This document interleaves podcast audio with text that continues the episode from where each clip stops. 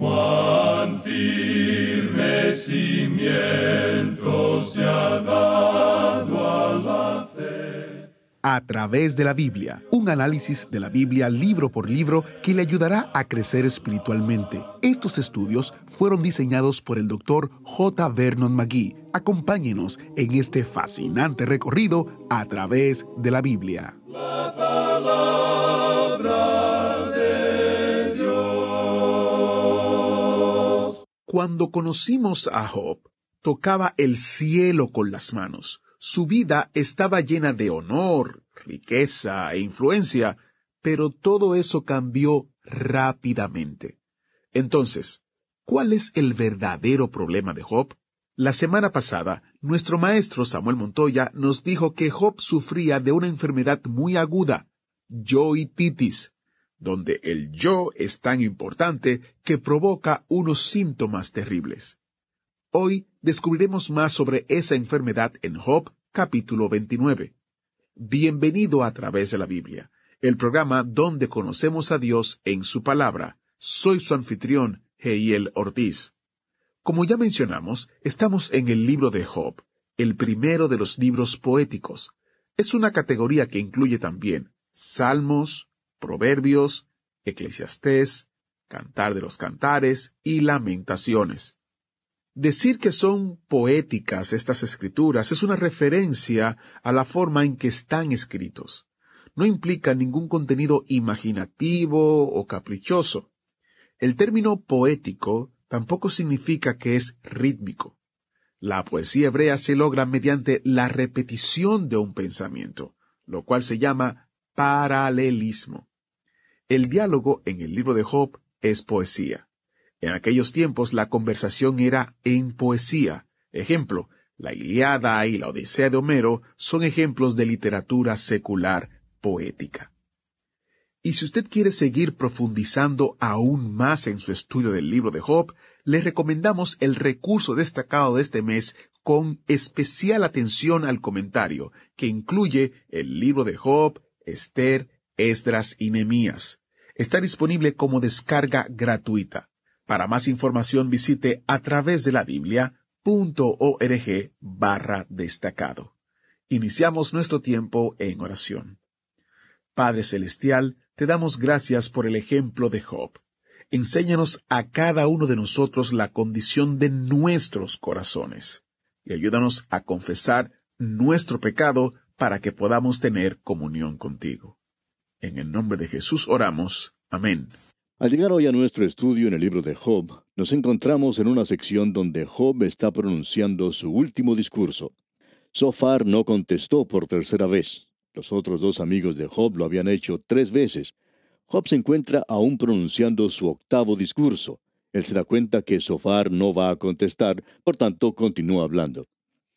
Tenemos en esta sección, que es la más extensa de todas, ya que es el discurso más largo que ha pronunciado Job, donde podemos apreciar que definitivamente no ha recibido ayuda alguna de parte de sus amigos, tenemos pues en esta sección que Job expresa su fe en Dios el Creador.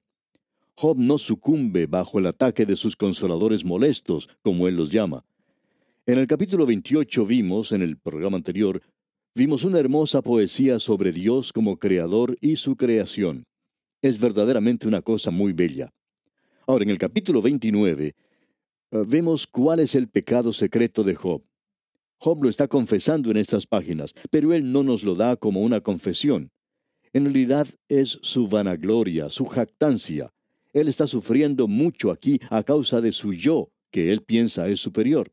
Está lleno de orgullo, y si usted quiere saber cuál es el nombre de su enfermedad, es yoitis, o sea, el problema de su yo. Y muchos de nosotros tenemos ese mismo problema en la actualidad. Él simplemente habla de sí mismo incansablemente. Él sufre de yoitis y este es el eje de la rueda de la vida para todos nosotros, por supuesto. Todo esto es como un rayo de una rueda que sale del centro que somos nosotros. Pero aquí no apreciamos ningún quebrantamiento de espíritu. No podemos apreciar un corazón eh, contrito, apesadumbrado de parte de Job. No vemos ninguna admisión, ninguna confesión, ningún sentimiento de fracaso. Sus amigos no lo ayudan, ellos no conocían a Job. No se conocían a sí mismos y ciertamente no conocían a Dios, como lo hemos dicho antes. Ellos creían que Dios enviaba problemas y dificultades solamente como castigo y que Job estaba ocultando algo. Y ellos lo atacaron duramente. Eran verdaderamente consoladores miserables. Su método era diferente. Si lo resumiéramos, diríamos que Elifaz era la voz de la experiencia. Él utilizaba lo que en el día de hoy se llama el método psicológico. Y este es el método que se conoce como el poder o la fuerza del pensar positivo. Usted adopta simplemente una actitud alegre. Luego tenemos a Bildad, que es un tradicionalista y él usa el método filosófico. Ese sería el método utilizado por muchos de los seminarios actualmente. Ellos usan el método filosófico, pero eso tampoco ayuda a nadie. Y Sofar es el tercer amigo. Él era un dogmático religioso. Él pensaba que sabía todo lo concerniente a Dios. Él parece ser uno de los fundamentalistas de nuestros días. Todos estamos aquí, pero lo importante que hay que notar es que ninguno de ellos fue capaz de ayudar a Job. Eso lo debemos reconocer y tenemos que decir algo a favor de Job al entrar a este capítulo 29.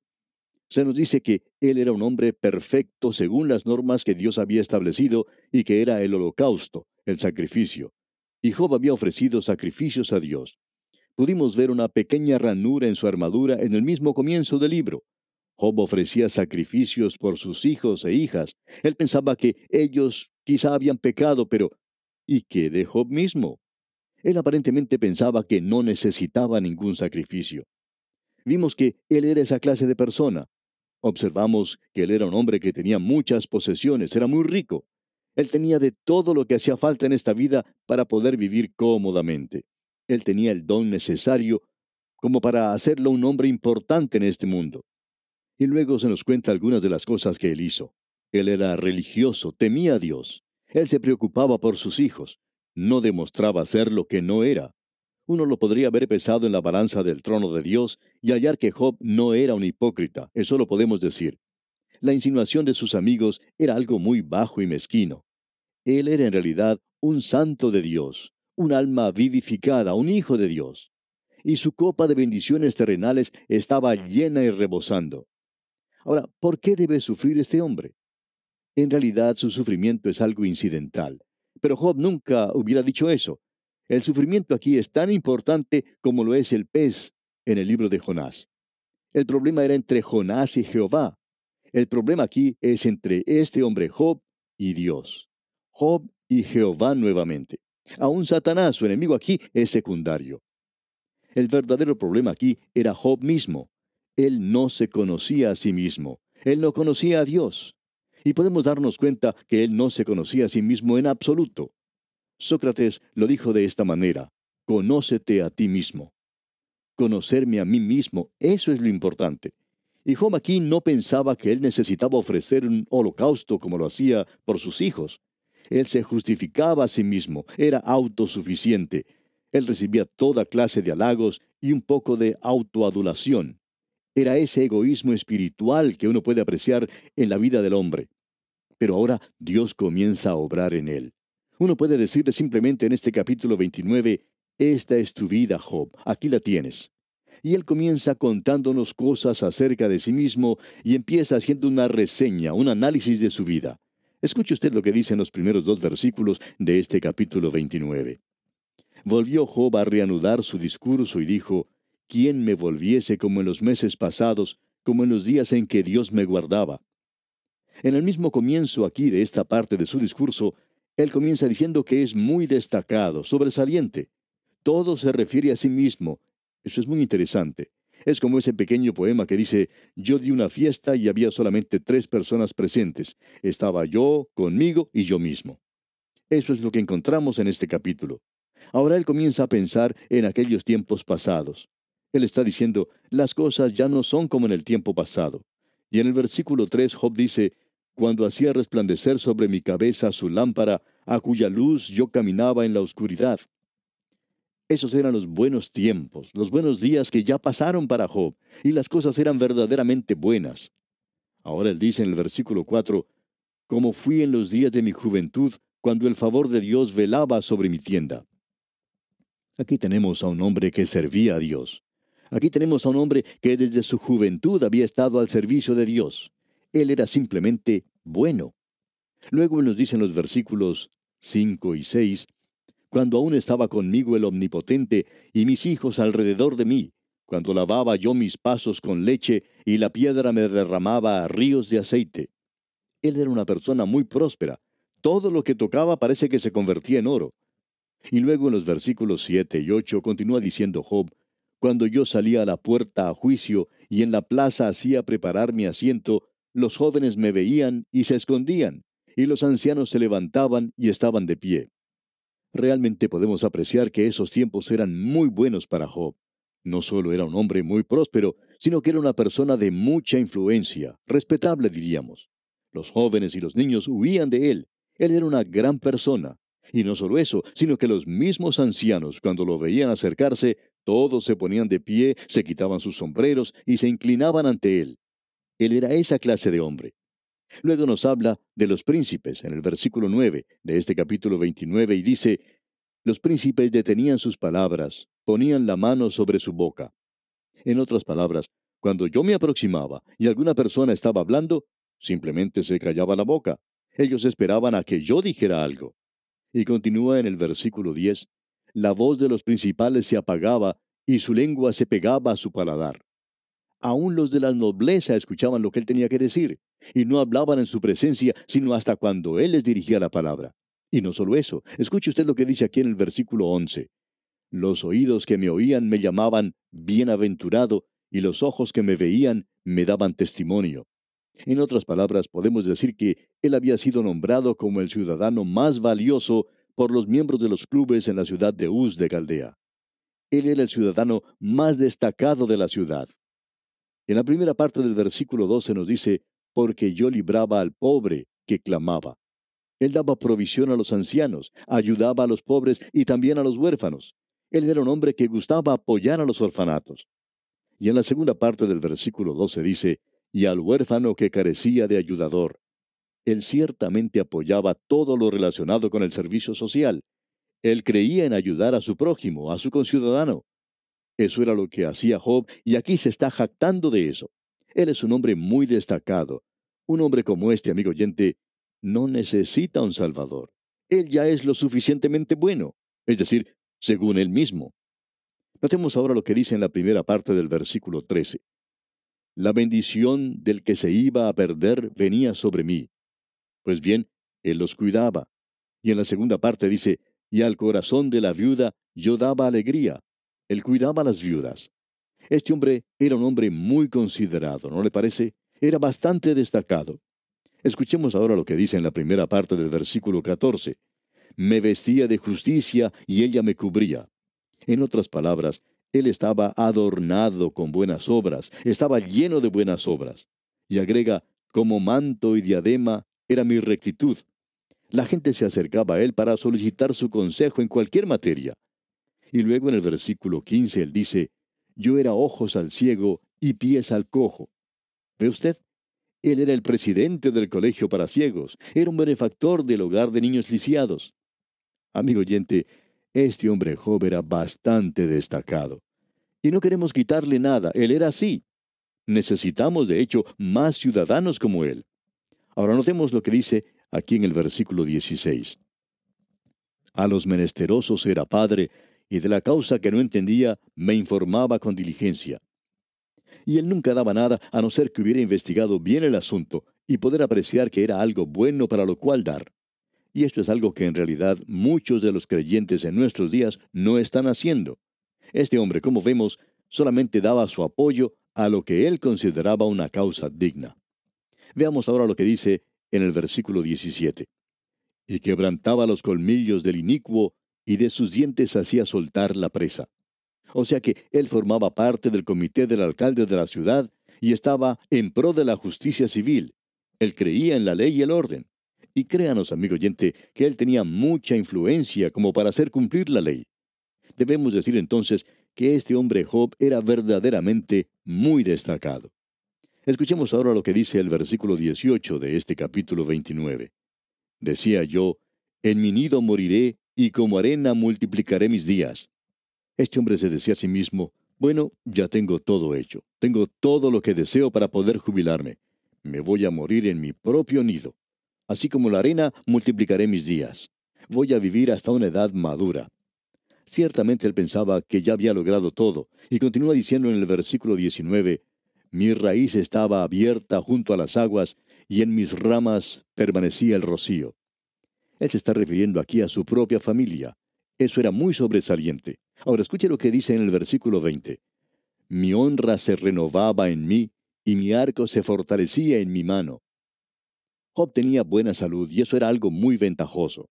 Luego en el versículo 21 prosigue diciendo, me oían y esperaban, y callaban a mi consejo. En otras palabras, todo el grupo buscaba su consejo. Ellos lo llamaban por teléfono antes de tomar alguna decisión porque decían, bueno, este hombre Job es muy sobresaliente. Y no solo eso, miremos lo que dice aquí el versículo 22. Tras mi palabra no replicaban, y mi razón destilaba sobre ellos. Bueno, el gobernador de la provincia y la Corte Suprema lo llamaban antes de tomar alguna decisión para consultar con él. Simplemente tenemos que decir, amigo oyente, que este hombre Job era una persona descollante, una persona muy prominente en su ciudad. Es por eso que él decía lo que leímos aquí en el versículo 22.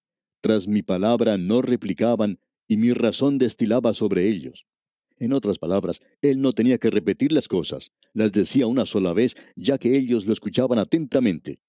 Y sigue exponiendo su caso en el versículo 23. Me esperaban como a la lluvia y abrían su boca como a la lluvia tardía. Ellos simplemente estaban pendientes de cada palabra que este hombre pronunciaba.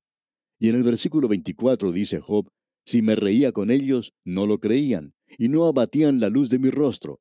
O sea que todos querían hacerle algún favor, todos querían estar de su lado bueno. Y luego él concluye todo esto diciendo en el versículo 25, calificaba yo el camino de ellos y me sentaba entre ellos como el jefe, y moraba como rey en el ejército, como el que consuela a los que lloran. En otras palabras, Job ocupaba el lugar más prominente en esa época de su vida. Él se gozaba en el honor, la abundancia y la influencia. Él era un plutócrata, un magnate con mucha influencia. Él era el hombre ideal, el objetivo hacia el cual la humanidad está dirigiéndose en la actualidad. Él vivía una buena vida. Él sabía lo que era tener una vida abundante. Él vivía en un lugar de opulencia, de abundancia pero él tenía una felicidad ilusoria. Era uno de esos mundos como los que conocemos en las historias o cuentos de hadas.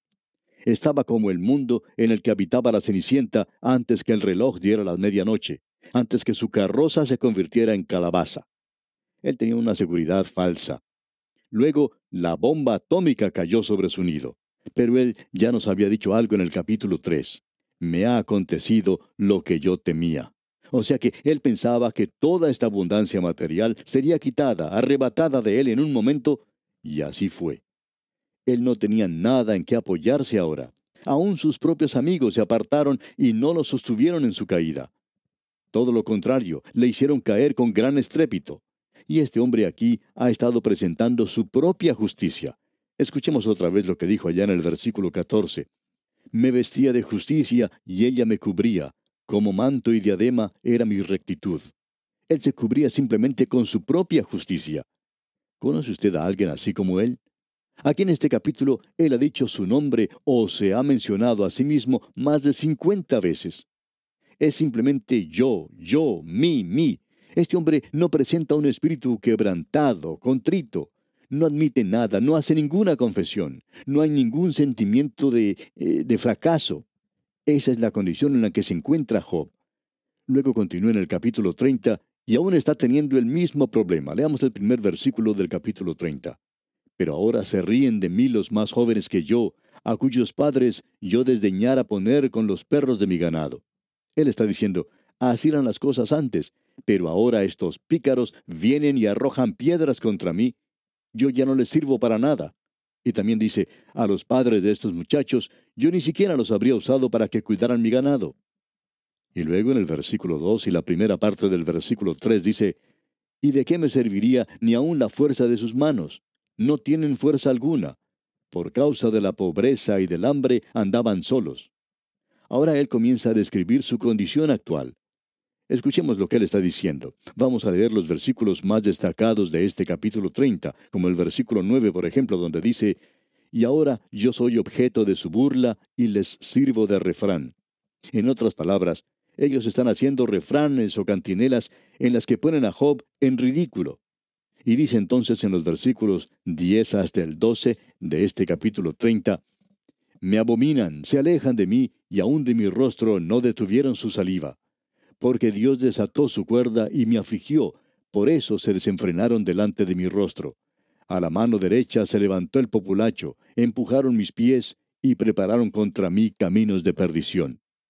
Él sabía lo que era tener un movimiento de protesta bajo el liderazgo de los grupos de las universidades en su contra. Este pobre hombre Job se encontraba en una triste condición. Ahora él describe su condición. No sabemos lo que usted piensa, amigo oyente, pero estamos ya cansados de escuchar toda la jactancia de este hombre. Y ahora él está buscando simpatía, compasión.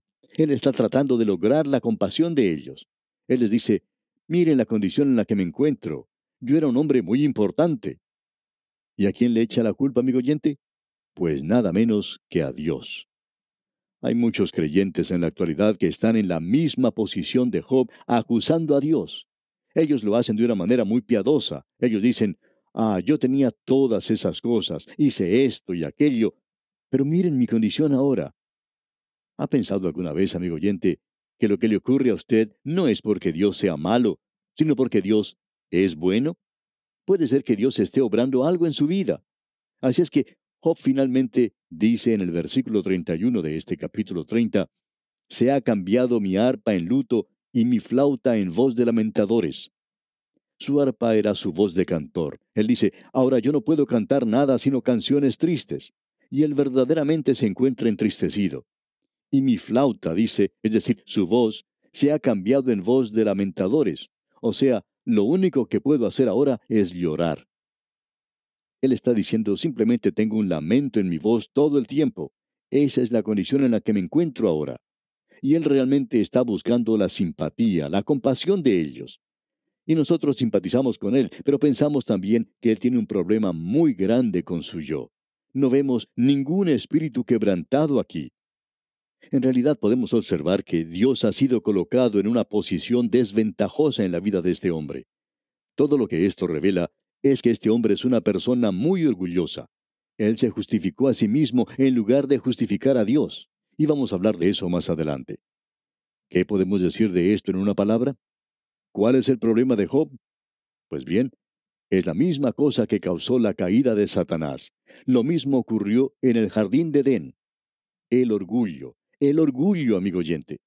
Eso es algo terrible que hoy mismo carcome como cáncer el corazón humano y se encuentra en la vida de cada uno de nosotros. Esto tan terrible llamado orgullo. Pero vamos a detenernos aquí, amigo oyente, porque nuestro tiempo se ha agotado ya. Continuaremos, Dios mediante, en nuestro próximo programa. Hasta encontrarnos de nuevo por esta misma frecuencia y hora, deseamos a usted una vida de estrecha comunión con el Señor. Agradecemos que nos acompañara en el estudio de hoy. Le invitamos a que visite nuestro sitio en internet a través de la biblia.org. Ahí puede suscribirse para recibir las notas y bosquejos de lo que estamos estudiando y noticias del ministerio. También encontrará la variedad de libros y materiales gratuitos que tenemos para usted. El sitio es a través de la biblia.org. Todo lo que hacemos es posible gracias al Señor y a personas como usted que se unen a nosotros en la obra de llevar la palabra entera al mundo entero. A través de la Biblia es una producción de Radio Transmundial.